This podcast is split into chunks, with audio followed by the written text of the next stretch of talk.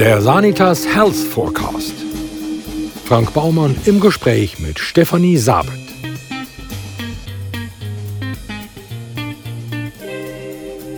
Stefanie Sabet ist eine der Geschäftsführerinnen bei der Bundesvereinigung der deutschen Ernährungsindustrie und kümmert sich um Themen wie Nachhaltigkeit, Umwelt, Handel, Rohstoff, Verfügbarkeit und Trends in der Produktion. Außerdem ist sie Geschäftsführerin beim Arbeitgeberverband der Ernährungsbranche.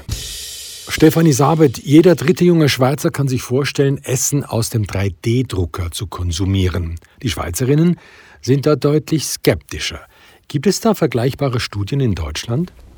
Also wir haben äh, vor allem Studien dazu, ob, was die Unternehmen äh, denken und planen, was, sage ich mal, marktreif werden kann in den nächsten Jahren. Ähm, bei den Verbrauchern geht es mehr, äh, sage ich mal, um das, um das Endprodukt ähm, sag ich mal, die, die Akzeptanz. Also da war in, in jüngster Vergangenheit ging es dann mehr um, weiß ich nicht, wer kann sich mit Algen anfreunden oder mit Insekten oder mit In-vitro-Fleisch.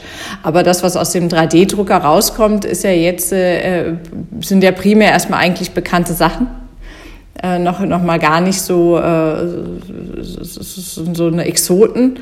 Ähm, und äh, da geht's, äh, da geht's dann, glaube ich, eher darum, wer sich das vorstellen kann, vielleicht auch mal für zu Hause anzuschaffen oder zu investieren. Und äh, das hat dann wieder was mit dem Punkt Marktreife zu tun. Rund 4000 Euro kostet so ein Druckerli. Das, das ist ein sportlicher Preis. Ja, äh, es, es, es gibt, glaube ich, habe ich gelesen, auch mittlerweile schon günstigere Varianten ähm, äh, für, für, für knapp 300 Euro.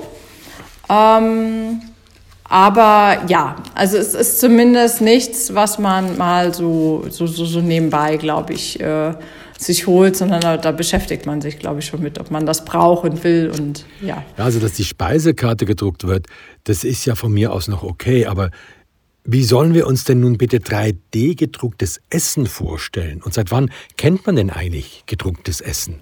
Ja, also das ist, das äh, ist ein, ein, ein Projekt im, im, im Forschungsstand. Das ist aber auch schon ziemlich lange. Also ich bin ja mal in der Historie zurückgegangen, wo das eigentlich angefangen hat. Angefangen hat das bei der NASA. 2006, ähm, also es ist noch gar nicht so, äh, so lange, aber es ist, es ist schon eine Weile in der Erprobung.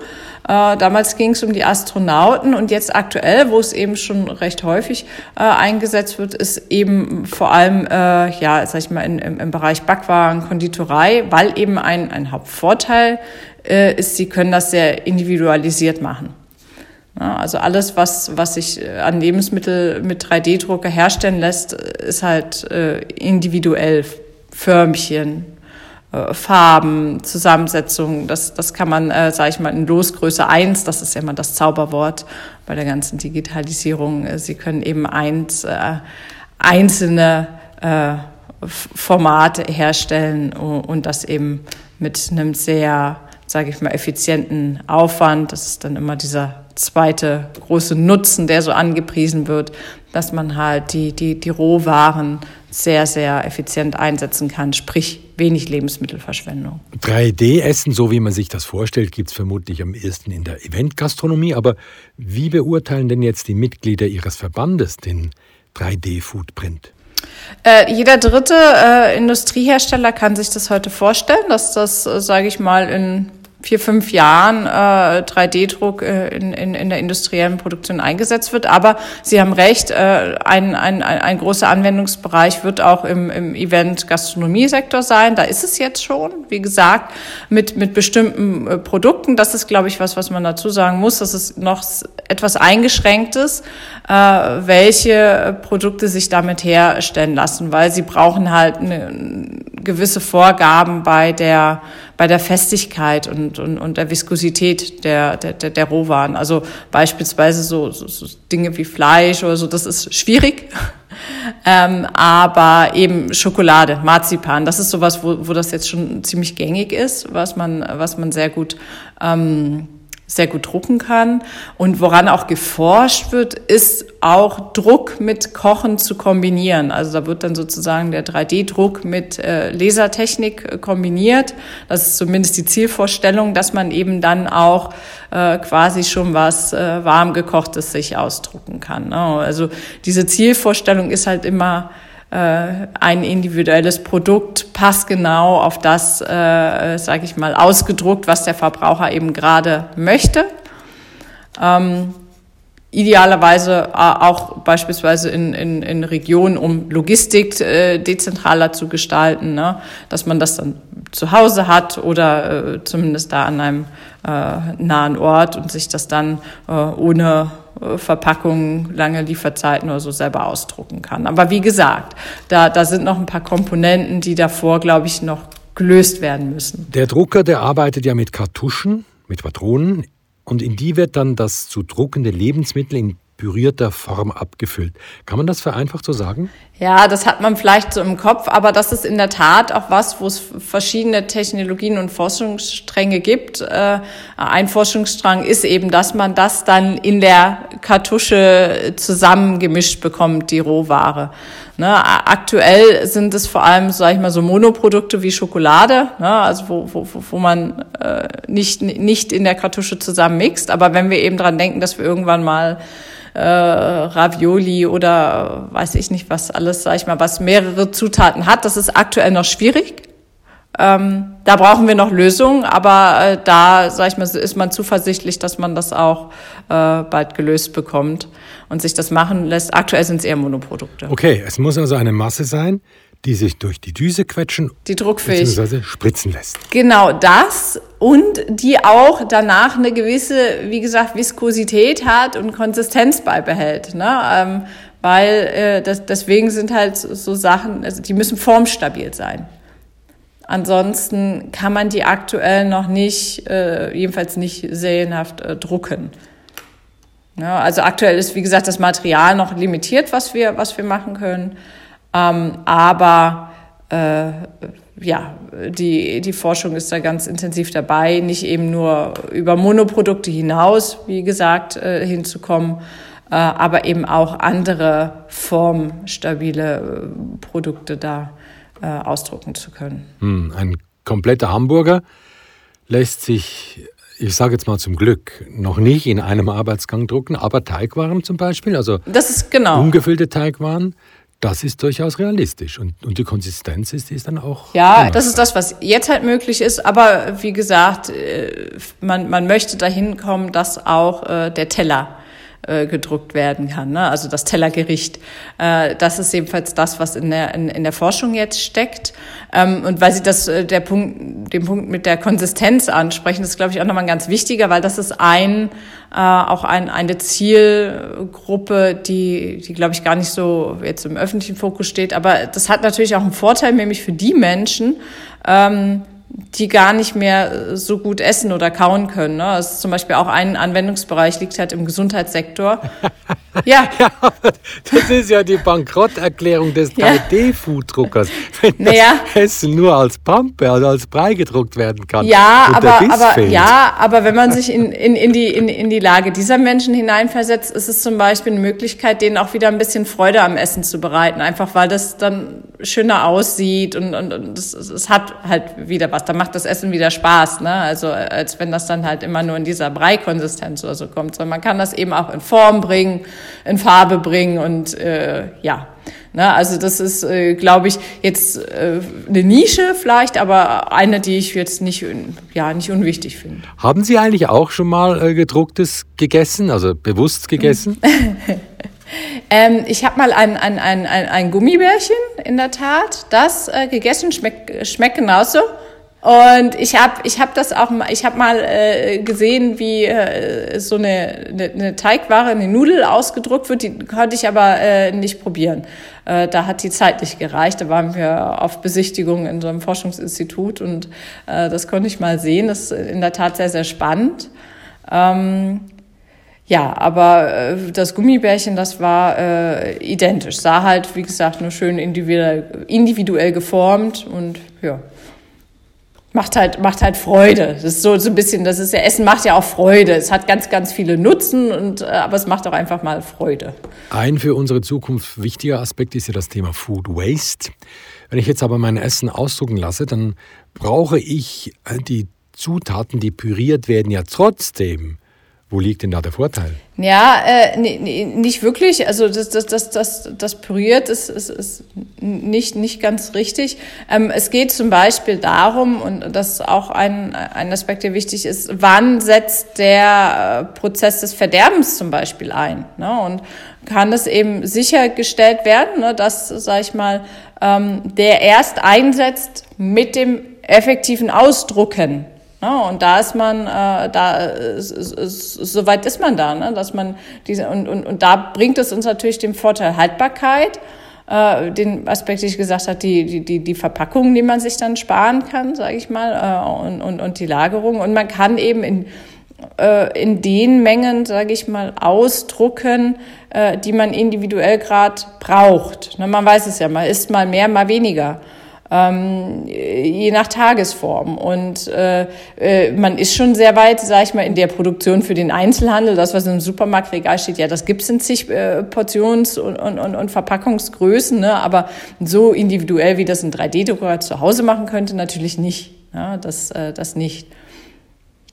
Und da ist eben der Vorteil, man kann eben die Portionsgröße noch individueller steuern. So, der Ausdruck einer originellen, also relativ komplexen Form dauert irgendwie zehn Minuten pro Stück. Wenn ich mir jetzt vorstelle, dass ein Wirt ein Restaurant mit, sagen wir mal, zehn Tischen betreibt und pro Tisch sitzen vier Personen, dann dauert es ja Stunden, bis die Teile ausgedruckt sind. Ja, die Frage ist ja konkret nochmal nach der Marktreife. Ne? Also wie, ne, wie, wie wird es jetzt aktuell eingesetzt und was ist so der Zeitraum? Da kann ich halt nur zurückkommen, dass wir gesagt haben, unsere Unternehmen schätzen, dass sie 2030 jedes Dritte das in der Industrie einsetzt. Wir sind in der Industrie aktuell noch relativ in den Kinderschuhen, was den Einsatz angeht. Da ist man in der Gastronomie jetzt schon weiter, auch wenn es auch da Nische ist. Insofern denke ich, dass man, äh, sag ich mal, äh, als Konsument das dann da schon als erstes Mal erleben wird. Ne? Und dass der Zeitraum, sag ich mal, bis 2030, der ist gar nicht so lang. Ähm, es ist ja ein Schritt und äh, es gibt ja auch Marktstudien, die sagen, wir haben 2024, und das sind drei Jahren, haben wir einen Markt äh, von 400 Millionen Dollar äh, weltweit äh, für 3D-Druck. Das ist jetzt im Vergleich zu dem, was wir jährlich umsetzen, sind das Peanuts. Ne? Klar, also wir haben jetzt als Branche fast 190 Milliarden Euro jedes Jahr an Umsatz, ne? Also, um das mal im Vergleich zu setzen, 400 Millionen Dollar. Aber nichtsdestotrotz ist es doch schon, sage ich mal, eine signifikante Größe, wo man sagt, das ist äh, ein Anwendungsbereich auf jeden Fall. Jetzt püriere ich mein Gemüse, fülle es in die Druckerpatrone und produziere genau die Menge Essen, die ich benötige. Das wäre ja schon mal ein großer Schritt in Richtung weniger Food Waste. Aber wie sieht es denn mit der Haltbarkeit des pürierten Produkts aus? Ja, wie, ja, also das ist äh, in der Tat ist das also äh, ist das eine mechanische Angelegenheit natürlich äh, unter den Prämissen, die wir so oder so äh, in der Produktion haben, dass natürlich Aspekte wie Lebensmittelsicherheit äh, sichergestellt werden muss, werden sich sicherlich Fragen stellen, auch äh, Reinigung der Drucker. Ja, also sag ich mal, das läuft ja irgendwo durch, äh, durch Kanäle und ähm, das sind sicherlich alles Dinge, die in den Lösungen jetzt äh, für 3D-Druck auch mitgedacht werden müssen. Ähm, aber ansonsten äh, ist der Gesundheitsaspekt vor allem, glaube ich, äh, wie viel man von was konsumiert, was, dass man da ausdruckt. Ne? Also. Sie befassen sich ja nicht nur mit dem 3D-Footprint. Die deutsche Ernährungsindustrie bietet 170.000 Mittel zum Leben für jeden Lebensstil, jede Haushaltgröße und jede Religion zu günstigen Preisen an. Demgegenüber stehen aber eine sinkende Mengennachfrage im Inland, hohe Rohstoff- und Personalkosten, intensiver Wettbewerb auf Hersteller- und Handelsseite sowie anspruchsvolle Verbraucher und eine Pandemie. Ja, äh, wie sehen Sie denn die Zukunft der deutschen Ernährungsindustrie? Ja, das ist aktuell der Blick in die Glaskugel, äh, weil aktuell sind wir dermaßen damit beschäftigt, äh, sage ich mal, dieses Krisenmanagement zu machen ähm, und äh, einen Weg daraus zu finden. Man mag immer denken, die die Branche müsste, also äh, sie ist in dem Sinne krisenrobust, weil die Leute natürlich essen, aber bei uns haben sich halt in den, in den Absatzkanälen sehr starke Verwerfungen äh, aufgetan. Ne? Also schon allein, wie gesagt, die ganze Gastronomie, die nicht beliefert wird aktuell. Ähm, Insofern ist, ist, ist, ist, der, ist der Blick äh, sehr stark darauf, aber man merkt auch schon, dass die Unternehmen eben gerade in so einer Krise auch gucken, ähm, da wären manche, sage ich mal, Veränderungs-, Transformationsprozesse erst recht angestoßen. Und das ist auch gerade, das, da kriegen wir immer zwei Dinge genannt, Digitalisierung und Nachhaltigkeit. Ähm, und dahin geht, äh, geht ganz klar der Trend. Wirtschaftlich, wie sich die Branche entwickelt. Wir haben äh, deswegen der, der, der Link zur Nachhaltigkeit natürlich auch das, äh, das, das Ziel, äh, ökonomisch nachhaltig die Unternehmen in nächste Generationen weitertragen zu können und am Markt zu sein. Und natürlich auch vor allem die, die Produktion in Deutschland zu halten ähm, und die Versorgung von hier auch gewährleisten zu können. Ähm, insofern sind die Unternehmen da sehr, sehr bemüht. Aber ich sag mal so, dann eine Zahl zu sagen, wie wir äh, nächstes Jahr wachsen oder übernächstes Jahr oder in zehn Jahren gewachsen sind, mm, das ist, äh, das ist ganz schwer zu sagen. Äh, wir bewegen uns aber auch nicht in den, in den unglaublich spannenden Bereichen. Also wir wachsen nie im zweistelligen Bereich. Das bewegt sich immer so um die ein, zwei Prozent nach oben oder nach unten. Weil, äh, wie man so schön sagt, der Magen ist endlich. Aber ja. Wo sehen Sie denn das Entwicklungspotenzial für die Unternehmen der Ernährungsindustrie? Ja, also in, in, im Bereich Digitalisierung haben wir da relativ viel. Was, was, was schon viel angeboten wird, ist natürlich das ganze Thema Cloud, Robotik. Da, da sind wir schon sehr, sehr weit. Ähm, was aber, glaube ich, auch sehr viel Potenzial hat, ist nochmal das Thema künstliche Intelligenz und äh, Blockchain. Ähm, einfach weil äh, wir mitunter komplexe Produkte haben. Ähm, Produkte, die in Deutschland nicht angebaut werden können, die von weit herkommen. Ne? Ähm, und andererseits liefern wir natürlich auch Produkte, die woanders nicht angebaut werden können oder äh, produziert werden können ne, in, in, in die Welt.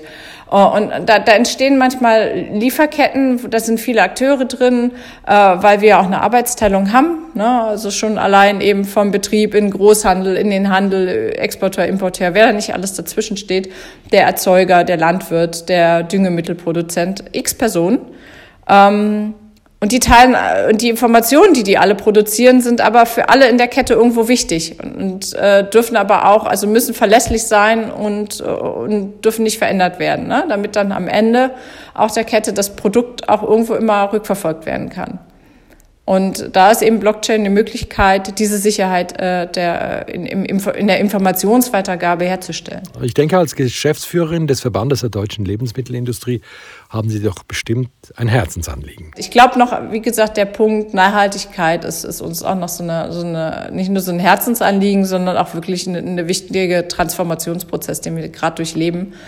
Ähm, weil wir ja äh, von, von der Umwelt auch äh, leben. Wir, die, die Produkte brauchen eben eine intakte Umwelt, damit wir die herstellen können. Ähm, wir sind da direkt betroffen. Ähm, sicherlich mitunter auch äh, mitunter Verursacher, klar, wir alle emittieren irgendwo. ähm, und äh, wir haben dieses Ziel der Klimaneutralität, ne, wie wir es jetzt mit dem Green Deal haben.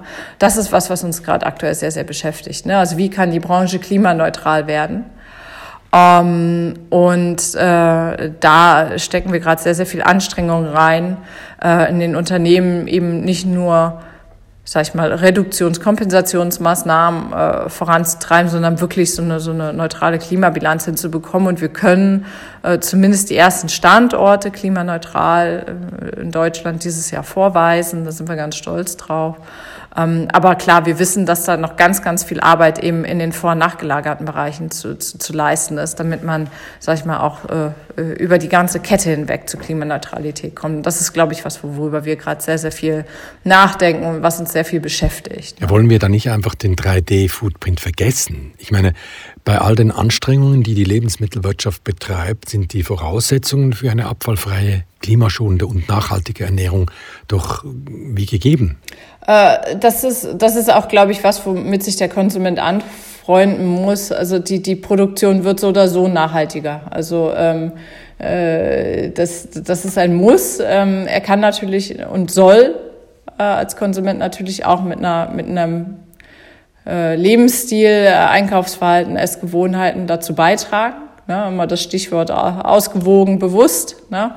Ähm, aber klar, also der, der Drucker, ich, ich sehe da, ich sehe, ich sehe da schon Potenzial. Also wenn, wenn man das wirklich mal so weit spinnt, dass man das zu Hause stehen hat ähm, und äh, sich das äh, dann nach Bedarf ausdruckt, ähm, weil ich meine, viel viel Umweltfußabdruck hinterlassen wir ja schon allein beim Gang zum Supermarkt oder der Fahrt zum Supermarkt und dem Transport nach Hause oder dem, wenn es lange bei uns im Kühlschrank liegt und der Strom läuft und weiß ich nicht was, ne?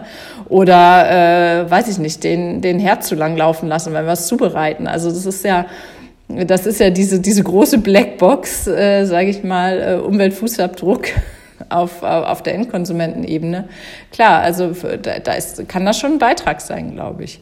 Ne, einfach ein bisschen, bisschen effizienter den, ähm, den Ressourceneinsatz bei der Lebensmittelzubereitung äh, zu haben zu Hause. Ist sich nachhaltig zu ernähren letztlich nicht nur einer gewissen Bevölkerungsschicht hm. vorbehalten? Ich meine, nee, weil ich glaub, ob ich jetzt beim hm. Biobauern einkaufen gehe oder im Supermarkt, das ist doch allein schon preislich ein gewaltiger Unterschied. Ja, da, da, da zwei Aspekte. Also den, den, den ersten wichtigen Punkt, den jeder machen kann, egal wie er äh, viel er verdient, ist äh, einfach mal nichts an Lebensmitteln wegschmeißen.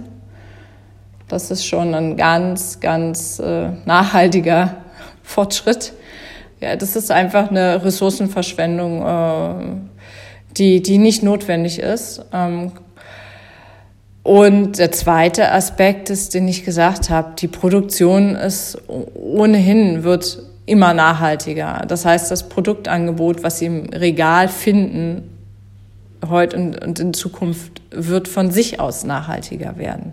Und äh, wir, dann werden wir eben auch erleben, dass natürlich, äh, dass es dann eben auch Wirtschaft und Ökonomie äh, werden sich auch bei, äh, beim, beim, beim Punkt Nachhaltigkeit derart äh, Fortschritte einstellen, dass es natürlich auch immer äh, mehr Markt äh, dafür gibt und auch immer mehr äh, Bezahlbarkeit. Ne? Also das haben wir, ich bringe mal das Beispiel, das haben wir im Biosegment erlebt. Ne? Als es davon noch nicht viel gab, war das teuer ähm, umso mehr, sage ich mal, äh, Biohersteller, Erzeuger etc. es gab, umso größer der Markt war, äh, sage ich mal, umso, umso mehr hat sich, äh, hat sich das Preisniveau auch ähm, ausgeglichen. Ne? Und äh, so funktioniert es äh, prinzipiell am Markt und wird es auch im, im Bezug auf nachhaltige Produkte generell. Circa 40 Prozent aller produzierten Lebensmittel, also in etwa 1,3 Milliarden Tonnen pro Jahr, werden weggeworfen. Und rund 50 Prozent der Lebensmittelabfälle stammen aus privaten Haushalten. Ja. Das ist doch beängstigend. Es ist, es ist gruselig, es ist gruselig. Äh, also vor allem, und das ist ja immer, wenn man mal den großen Kontext aufmacht, dass es ja immer noch äh, Millionen Menschen auf der Welt gibt, die Hunger leiden. Ähm, nee, also ich glaube, das ist, das ist was, was ich mal von einem Nachhaltigkeitsmanager aus äh, einem unserer Unternehmen mitgenommen hat, ne, weil man dann immer mal wieder da sitzt, wie, wie, wie kommt man ne, zu neutralen Umweltfußabdruck. Und das ist alles so komplex, weil es so viel Wechselwirkung gibt. Es gibt so viel Zielkonflikte. Ne? Und der hat gesagt, einen Riesenfortschritt machen wir alle schon mal, wenn wir einfach erstmal aufhören, äh, irgendwie was wegzuschmeißen. Ne? Und irgendwo da hat es einen geschlossenen Kreislauf kommen, äh, keine Lebensmittel wegschmeißen und dann äh, wäre schon mal viel, viel Fortschritt da. Bei Non-Food-Produkten lässt sich der Stoffkreislauf ja relativ gut schließen, indem ich repariere, recycle, wiederverwerte. Das geht bei Lebensmitteln nicht. Ja, das soll ja eigentlich gegessen und verdaut werden. Ne? Also da, das ist dann äh, äh, ja Ende des Lebenszyklus und äh, deswegen ist es eben eine absolute Ressourcenverschwendung, wenn es äh, wenn es weggeschmissen wird, ne? weil dann ist der der der der Kreislauf dann eben ja wäre so einfach zu schließen gewesen mit ein bisschen Management beim Einkauf vielleicht mit ein bisschen ja Bewusstsein ja, aber ich meine, man, man, man soll das nicht nur auf den nicht nur auf den Verbraucher abwälzen, das ist ja auch immer falsch. Äh, es gibt ja äh, Problematiken entlang der gesamten Kette in, in unterschiedlichem Ausmaß. Ähm, äh, es gibt auch, sag ich mal, durch, weiß ich nicht, irgendwelche, auch, auch in der Produktion passiert mal ein Fehler. Ne? Und auch da kann man besser werden. Ne? Ähm, auch, auch, auch Maschinen, Menschen machen mal einen Fehler. Da, ne? Und das, äh, äh, es gibt auf allen Stufen der Kette, glaube ich, äh, Potenziale, das zu beenden. Ja, es ist komplex. Es ist komplex. Wir wissen, glaube ich, in der, über, über, über die Bilanzierung, über wirklich alle Aspekte hinweg zu wenig. Ist aber keine Entschuldigung, nicht Fortschritte zu machen. Ähm, und ja, im, im im, Im Endeffekt kann ja jeder was, äh, jeder was dazu beitragen. Ne? Und ich, ich glaube, das ist ja was, äh, was zählt. Das ist so, äh, ange, angesichts der Unendlichkeit dieser Aufgabe, also es scheint jedenfalls manchmal so, äh, muss man da immer optimistisch rangehen, ne? dass man kann. Das hilft schon. Das Problem ist, dass der Mensch ein Gewohnheitstier ist. Wenn wir die Verpackung weglassen würden, wäre das doch schon mal ein Schritt in die richtige Richtung. Ja, es, es geht, geht mitunter auch um, um, um Gewohnheiten, klar. Aber ich meine, man darf halt auch nicht äh, außer Acht lassen, es sind Gewohnheiten, Habitus, Bewusstsein, das ist das eine. Ähm, aber wir haben natürlich auch so ein paar Zielkonflikte, die sind ganz naheliegend. Ein Beispiel ist, zum, ist auch immer äh, Thema Verpackung, Lebensmittelverschwendung, äh, Sicherheit. Ne? Wenn ich weniger Verpackung mache, ähm, ist halt das Produkt irgendwann entweder leichter verderblich oder äh, irgendwie gefährdet vor Verunreinigung. Ne? Um, das hat alles irgendwo Grenzen. Da muss man sich dann irgendwo immer mal entscheiden. Unsere Priorität ist immer, also gerade bei Nahrung, äh, Lebensmittelsicherheit darf man aus unserer Sicht keine Abstriche machen. Äh, und dann muss man halt, sag ich mal, wenn man die Prämisse hat, äh, drumherum Lösungen äh, finden. Und da hilft manchmal dann eben auch nur äh, Forschung und Entwicklung. Ne? Manchmal ist gut, da braucht es, glaube ich, einfach auch noch mehr Geld und mehr, mehr Invest. Eine ganz andere Frage. Kochen Sie selber eigentlich auch? Kochen? Ja, sehr gern. Sehr gern sogar. Aber ohne 3D-Drucker, das haben wir noch nicht. Stefanie Sabet, eine der Geschäftsführerinnen der Bundesvereinigung der deutschen Ernährungsindustrie.